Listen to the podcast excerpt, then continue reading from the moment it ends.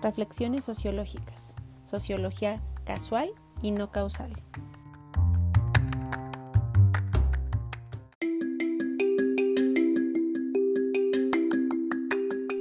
Hola a todos y todas, bienvenidos una vez más aquí a nuestro podcast Reflexiones Sociológicas, en donde platicamos de una manera muy casual de cuestiones de sociología y de vida cotidiana. El día de hoy el podcast pues va a ser muy cortito y en realidad es con la intención, como les decía en la página de Instagram, pues de contestar algunas de las preguntas que ustedes me mandaron por ahí. Eh, es muy importante para mí saber este, pues las dudas que ustedes pueden tener y además em, también creo que enriquece mucho la dinámica del podcast, ¿no? Entonces eh, yo les pedí que me hicieran algunas preguntas, voy a retomar algunas de ellas eh, y vamos a, contestarlas para ver eh, cuáles son sus principales inquietudes y cómo también podemos explicarnos algunas de las cosas que pasan en la actualidad, eh, pues desde una perspectiva sociológica, porque pues sí se puede, ¿no? Y lo hacemos día con día. Entonces vamos a empezar a contestar sus preguntas. Muchas gracias por enviarlas y pues bueno, quédate si quieres saber qué preguntaron y cuál es la respuesta.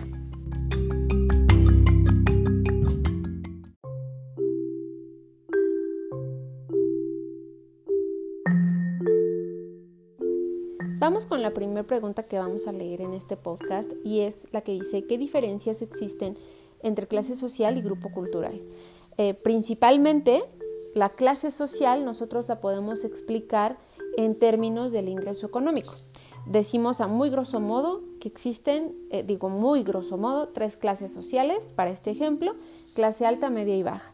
De ahí se desprenden varias y varias consultoras de mercado tienen una gran cantidad de estratificaciones en cuanto a la clase social cuando están ubicando los nichos en donde van a ir a presentar sus productos. entonces, la clase social es la que nos identifica en términos del ingreso económico, de dónde estamos ubicados con respecto a la economía. Esa es la clase social. Acordémonos del origen de este, bueno, pudiéramos pensar, o más bien yo podría decir, e identificar el origen de la clase social cuando surge la clase proletaria, por ejemplo.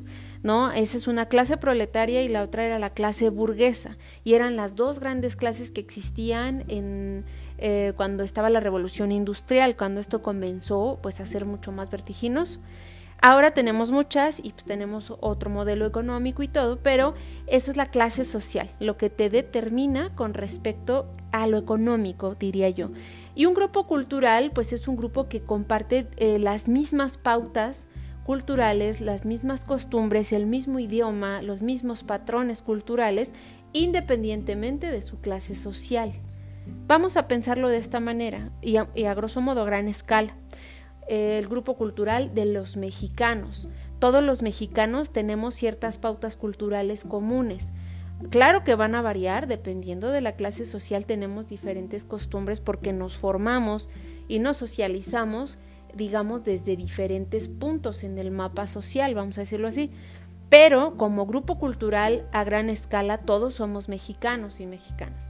Todos sabemos qué quiere decir chido, por ejemplo y dices, esto está muy chido, ah, ya sé que es algo que está, es bonito, ¿no?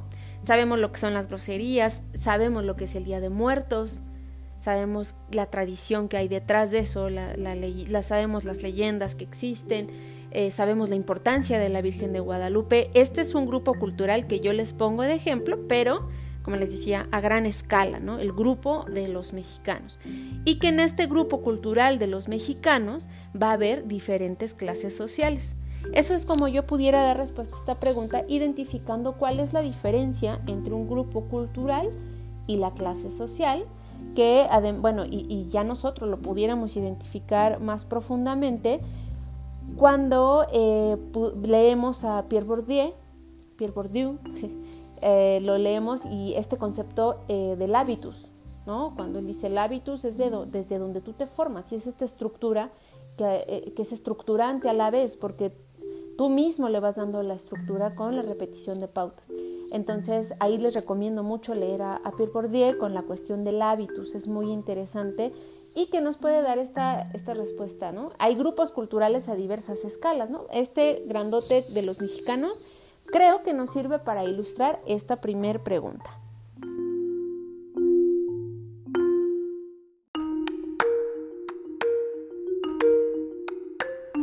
Aquí tenemos otra pregunta muy interesante que dice, ¿cómo podemos explicar sociológicamente el manejo que tiene el gobierno en el sector laboral con respecto a la pandemia? Pues tal vez sociológicamente, o sea, las decisiones del gobierno, explicarlas sociológicamente, eh, digamos, desde la teoría, pues era un poco, eh, necesita eh, más reflexión tal vez, pero cómo poder entenderlo de una manera integral y sociológica, yo creo porque hemos visto, de hecho hace poquito, ¿no? Creo que fue el lunes pasado, eh, que los restauranteros deciden abrir sus puertas porque pues están quedando sin ingresos prácticamente y muchos de los argumentos de la gente, no sé si a ustedes les ha tocado escuchar, es decir, es que cierran el restaurante pero el que vende quesadillas en la esquina, ese sí lo dejan quedarse. Y es que es difícil controlar eso. Eh, el gobierno como tal, bueno, las instituciones gubernamentales, el Estado, tiene un control más formal sobre los restaurantes que puede cerrar. No tiene un control formal sobre todo el, trabajo informal que existe, ¿no? Em, de hecho, tenemos en México un alto, altísimo índice de población ocupada en empleo informal. ¿no? Estas personas que tienen empleos informales y que eso no es posible, es muy difícil su regulación. Porque ¿qué pasa? Que si a lo mejor vamos a imaginar que, que el gobierno, bueno, que el Estado dice, ¿sabes qué? Yo voy a quitar todos y cada uno de los puestos ambulantes que yo vea en la calle de comida, de, de dulces, de ropa, de lo que sea. Entonces va y los quita con el uso de la fuerza, por supuesto, porque no habría de otra manera de hacerlo. Imagínense, eso causaría un malestar social muy importante y causaría una polarización mayor y que la gente probablemente eh, se agitaría y se levantaría en contra del Estado. No hay una manera formal probablemente de regular eso.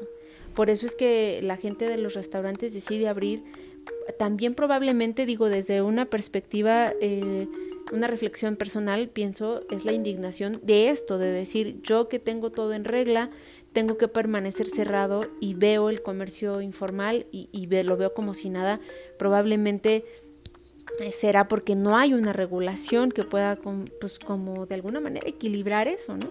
Y eh, si se usara la fuerza, si se hicieran desalojos, si, si pasara todo eso, pues generaría una sociedad muy eh, en un punto de ebullición, ¿no? Que de por sí ya estamos en ese momento más o menos, imagínense, si viéramos algo así históricamente, eso no, trae, no ha traído nada bueno.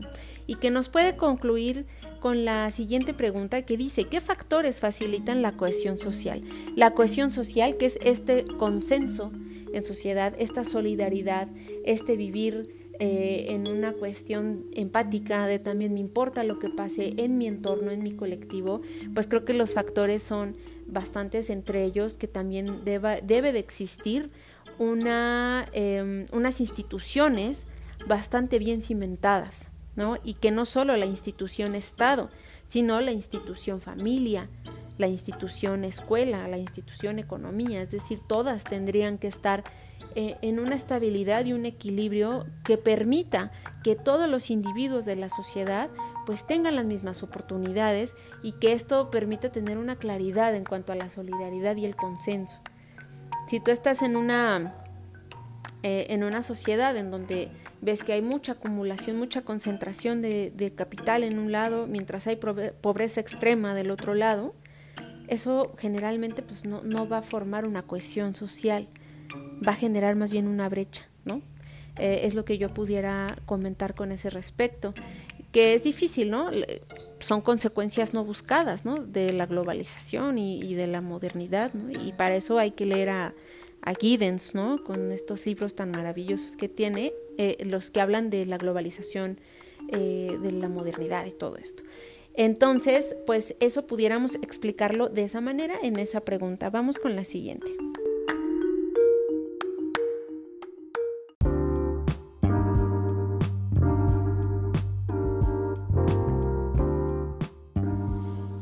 Aquí otra pregunta muy interesante que dice, un libro sociólogo para adentrarme en el mundo de la sociología urbana. Pues eh, yo recomendaría varios. De entrada un libro que te puede ayudar a situarte en qué es la sociología urbana y cómo la puedes ir abordando es el libro Teoría Social, Espacio y Ciudad de José Luis Lezama, editado por el Colegio de México. Ese libro es maravilloso porque nos va platicando la historia de la sociología urbana y cuáles eran las propuestas de cada una de estas etapas. Eh, comienza platicando de la escuela culturalista, hablamos de la escuela de Chicago, la escuela francesa y la escuela más moderna, ¿no? Yo pensaría en la sociología urbana como dos grandes etapas, que es pues el surgimiento y la teoría clásica, de, la sociología urbana, principalmente en Chicago, ¿no? en la escuela de Chicago, estos estudios que nacen ahí en, esta universidad, en donde tenemos a un Robert Park, que es el primero que nos dice, la ciudad es un laboratorio y tenemos que ir a ver qué está pasando. Y si ustedes se acuerdan un poco de sus, eh, bueno, y si no lo, se los habían dicho, les comento, de la importancia de la escuela de Chicago, no solo en la sociología urbana, sino en la sociología, porque es el gran surgimiento de la sociología cualitativa, de los acercamientos cualitativos, de ir a campo, del, del profundizar con el informante, y esto también lo retoma la, pues totalmente la sociología urbana. Ahí está, les digo, Robert Park, Burgess con sus estudios de los anillos concéntricos. Esta es como una etapa de surgimiento de la sociología urbana. Y luego yo pensaría una etapa más contextual, más de lo que ya estamos viviendo, con todos estos estudios que empiezan a surgir a raíz de la globalización. ¿No? Eh, que es como Saskia Sassen, estudia la globalización, las ciudades globales, a Richard Sennett, con, por ejemplo, el libro, el libro de la corrosión del carácter, se los recomiendo ampliamente, habla del mundo laboral en la era global. Eh, también recomiendo a David Harvey, David Harvey que tiene una visión bien interesante del capital en la ciudad y sobre todo pues también muchos estudios acá en la era global. Hay un libro que les recomiendo mucho que se llama Sistema Mundial y Nuevas Geografías. Es un libro con varios artículos de varios investigadores, entre ellos David Harvey, Sergio Tamayo. El doctor Sergio Tamayo fue mi profesor en la maestría en estudios urbanos en la UAM. Todo lo que puedan leer de Sergio Tamayo es altamente recomendable. Eh, yo recuerdo las clases que, tomaba con él y eran maravillosas, era una cuestión de un conversatorio muy interesante. Eh, al igual que, que si pueden encontrar ustedes algún artículo de el doctor Jordi Micheli. Jordi Micheli, que también fue mi profesor en la maestría en estudios urbanos, pero la visión de él era con respecto a la ciudad inteligente. Era muy interesante también, entonces yo les puedo recomendar eso para que lo puedan ver. Y también vale mucho la pena eh, revisar en la cuestión de, de la sociología urbana autores como Manuel Castells, Manuel Castells que lo podemos identificar como en etapas, eh, Manuel Castells primero muy de la escuela francesa y luego viene con todos estos libros de la sociedad de, la información, en la sociedad en red y todo esto, muy interesante. Y para los espacios públicos y cuestiones ya mucho más eh, territorializadas, también pueden revisar a Jordi Borja. Generalmente la sociología urbana retoma muchas visiones tanto de sociólogos como de urbanistas, como de arquitectos, ¿no? Entonces hay un libro que finalmente les recomiendo también. Luego a ver si podemos hacer un grupo eh, para eh, que yo les pueda recomendar bibliografía y si la tengo alguna pues también poderla compartir con ustedes. El libro se llama Lo urbano en 20 autores contemporáneos también está muy bien el libro porque hay eh, opiniones tanto de sociólogos como de arquitectos urbanistas. Ahí recuerdo mucho un artículo de Rem Koolhaas que también ustedes lo pueden leer, ¿no? Entonces serían algunos autores que yo recomiendo. Claro que hay diferentes eh, visiones y posturas. Y finalmente, si tú quieres eh, conocer la social, bueno, sí, la, postura de, de, otro paradigma de investigación en la sociología urbana en la ciudad, les recomiendo el libro París, Ciudad Invisible de Bruno Latour. También es magnífico libro porque justamente nos va llevando de la mano a todo, toda la composición de actores, tanto humanos como no humanos, que están en una ciudad y cómo e, eso se va haciendo un todo, ¿no? Entonces, eh, les recomiendo este libro, París Ciudad Invisible, tiene, hay una, eh, algo que se puede consultar en línea y en la página de Bruno Latour en español, así lo pueden poner en Google Bruno Latour en español y los dirige a su página y ahí también hay bibliografía muy interesante que pueden consultar. Vamos con la siguiente pregunta.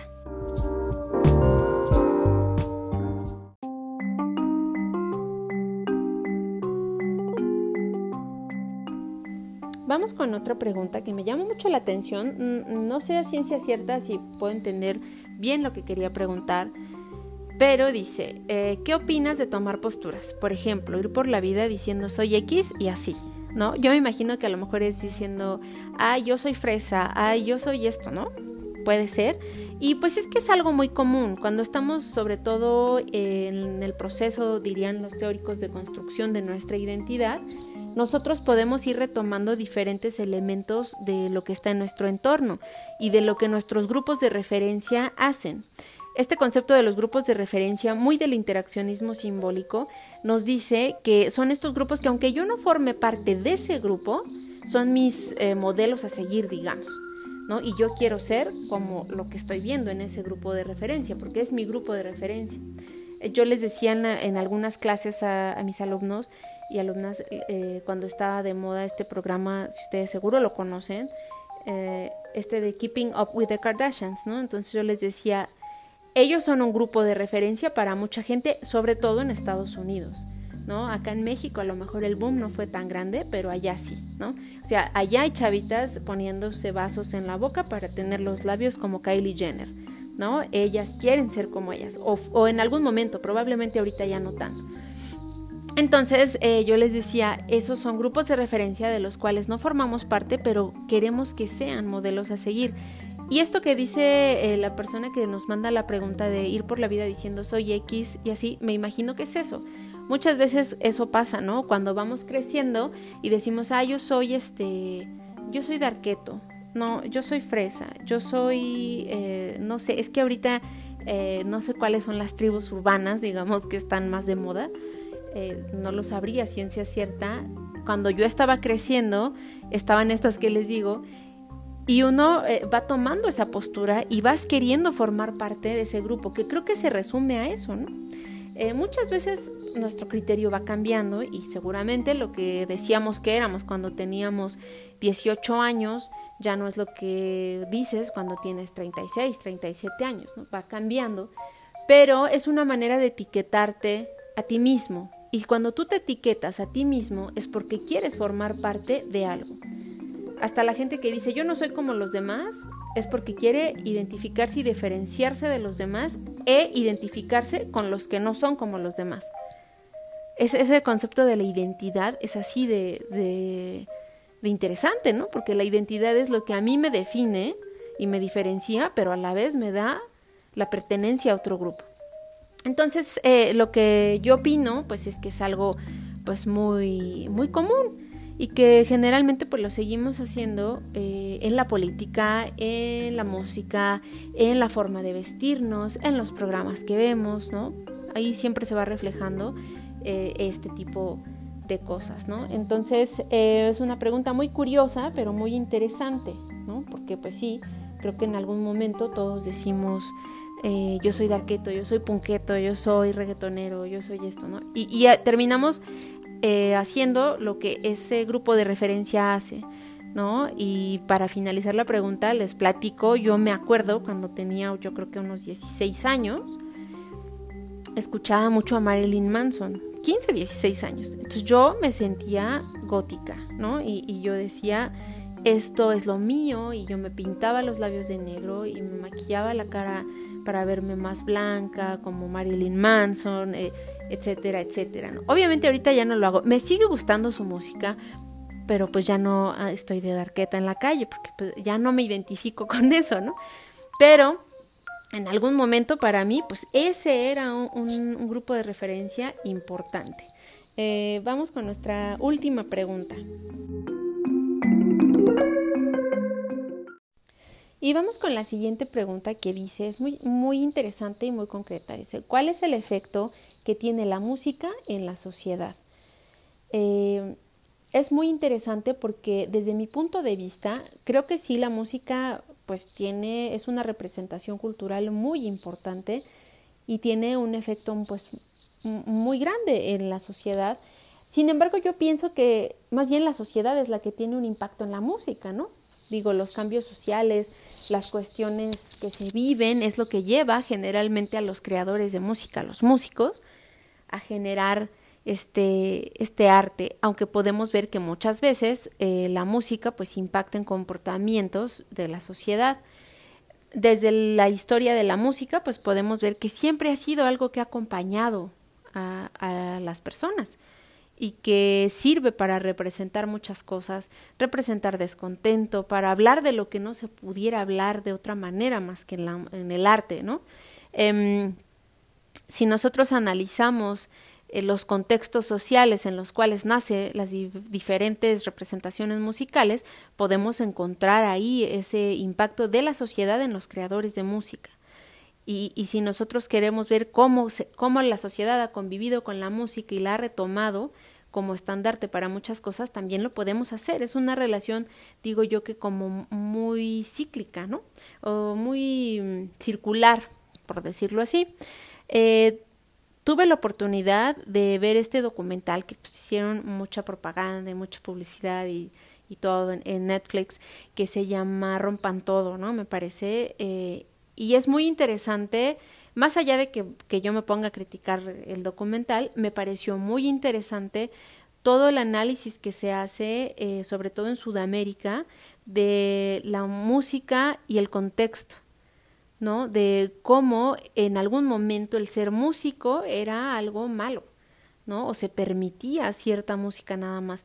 Y cómo me gustó mucho también este enlace que hacen, por ejemplo, en México, cuando se habla de Molotov, por ejemplo, si ustedes han tenido la oportunidad de escuchar algo de Molotov, eh, en el momento en el que sale ese disco de Molotov, eh, donde está la canción de Give Me the Power, estábamos en un descontento social en general, ¿no? Estaba siempre el país, un país en crisis, un país con mucha corrupción, un país con mucha polarización. Entonces es justo cuando eh, parece, y me gustó mucho en el documental que dijeron, ¿no? Eh, lo usamos como de estandarte casi, casi, ¿no?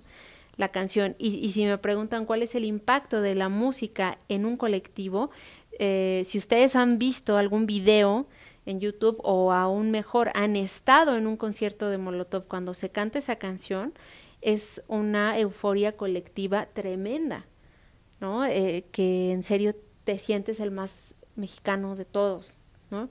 Y ese es el impacto, es esta cuestión cíclica. Claro que también hay veces que la música puede influir a la sociedad en, en alguna cosa, eh, bueno, y no tanto a la sociedad, eh, sino algunas acciones. Me llega a la mente ahora y les recomiendo también este eh, documental tan interesante de Michael Moore, el de Fahrenheit 911, no, es el de Masacre en Columbine, perdón, Masacre en Columbine, donde analizan pues esta, este tiroteo de los, creo que fue el primero que hubo en Estados Unidos, y la gente en alguna parte del documental él hace mención de que la gente le echaba la culpa principalmente a que los chicos que hicieron el tiroteo escuchaban a Marilyn Manson, volviendo a hablar de Marilyn Manson. Y él va y entrevista a Marilyn Manson y, y él le dice es que yo no tengo ese poder sobre la gente. O sea, yo quisiera, pero pues no lo tengo, ¿no? Y, y en ese momento en que ellos hicieron eso, estaban bombardeando en Irak, y, yo creo que también eso tiene que ver y esa violencia y los medios. O sea, les recomiendo el documental y en específico estas eh, declaraciones que hace Marilyn Manson tan interesantes, ¿no? Pero decía la gente, es que escuchaban a Marilyn Manson y pues por eso es que hacen eh, este tiroteo, ¿no? Que en realidad pues respondía a muchas otras cosas, ¿no? lamentablemente. Entonces, pues hemos sido siempre acompañantes de la música. A, a, mí yo en lo personal disfruto mucho la música me gusta mucho. Por mucho tiempo estuve estudiando música en el Conservatorio Nacional de Música, eh, estudiaba la carrera de musicología. Al inicio estudiaba enseñanza, ¿cómo era? Musical escolar. te enseñaban todos los instrumentos, solfeo, armonía, todo. Y eh, tu base era el piano, entonces estuve seis años estudiando piano. Es, yo la música la respeto mucho porque necesitas tener muchísima disciplina para poder eh, ser un, buen músico. Yo, pues, en ese momento no era la más disciplinada. Me gustaba mucho, digo, duré seis años, tenía la habilidad, pero en cuanto yo conocí la sociología, yo me enamoré perdidamente de la sociología y decidí pues solamente estudiar sociología. Sin embargo, eh, la disfruto mucho la música y en todo momento veo la relación que hay entre la sociología y, la música, ¿no? La, sociedad, eh, lo que nos mueve la música, lo que representa, ¿no? También en ciertos contextos, el que tú compongas cierta obra, cierta canción, eh, va a hablar por todos, ¿no? Y cerraría esto recomendándoles que escuchen esta canción eh, que se llama Latinoamérica de Calle 13. Yo se las pongo a mis alumnos cuando hablamos justamente de grupos sociales, cuando hablamos de escalas y yo les hace ratito, ¿se acuerdan en este mismo podcast que les decía del grupo cultural? Si yo escucho Gimme the Power, me identifico como mexicana, pero si escucho esta de Latinoamérica, me puedo identificar como parte de la comunidad latinoamericana, por lo que habla la canción, porque tenemos historias similares todos los latinoamericanos. ¿no? En cuanto a conquistas, en cuanto a intervenciones y todo esto. Entonces, escúchenla y, vemos ahí esta, esta manera de, representar un momento, ¿no? Un momento histórico. Y esa sería la respuesta a esta nuestra última pregunta.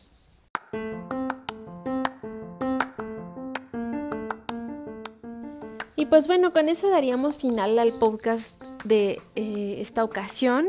Fueron muy poquitas preguntas, recibí más preguntas, eh, les agradezco mucho, pero igual quería poner poquitas para que pudiéramos platicar en un tiempo más reducido. El podcast pasado sí duró cuarenta y tantos minutos, es una historia de la sociología, por eso se extiende un poquito más, pero pues sí eh, me gusta que sean cápsulas así cortitas que se puedan escuchar y disfrutar. Em, les mando un saludo y les agradezco muchísimo a todos y cada uno de ustedes que escuchan aquí el podcast eh, porque me da mucho gusto poder estar en un espacio compartiendo estas ideas con ustedes. Eh, les invito nuevamente a que vayan a la página de Facebook Sociología Urbana o al perfil de Instagram igual arroba Sociología Urbana donde estoy compartiendo fotografías, a veces alguna, algún link de algún evento información de los cursos que, que, yo ofrezco para ustedes en línea y eh, próximamente ya van a empezar los seminarios. Estoy muy contenta, estoy en proceso de organización. Estos seminarios van a ser gratuitos, van a ser para tipo conversatorio, como charlas de café, con diferentes temas. Entonces estén al pendiente. Muchas gracias por quedarse a escuchar y les deseo que tengan un excelente día y una excelente semana. Hasta luego.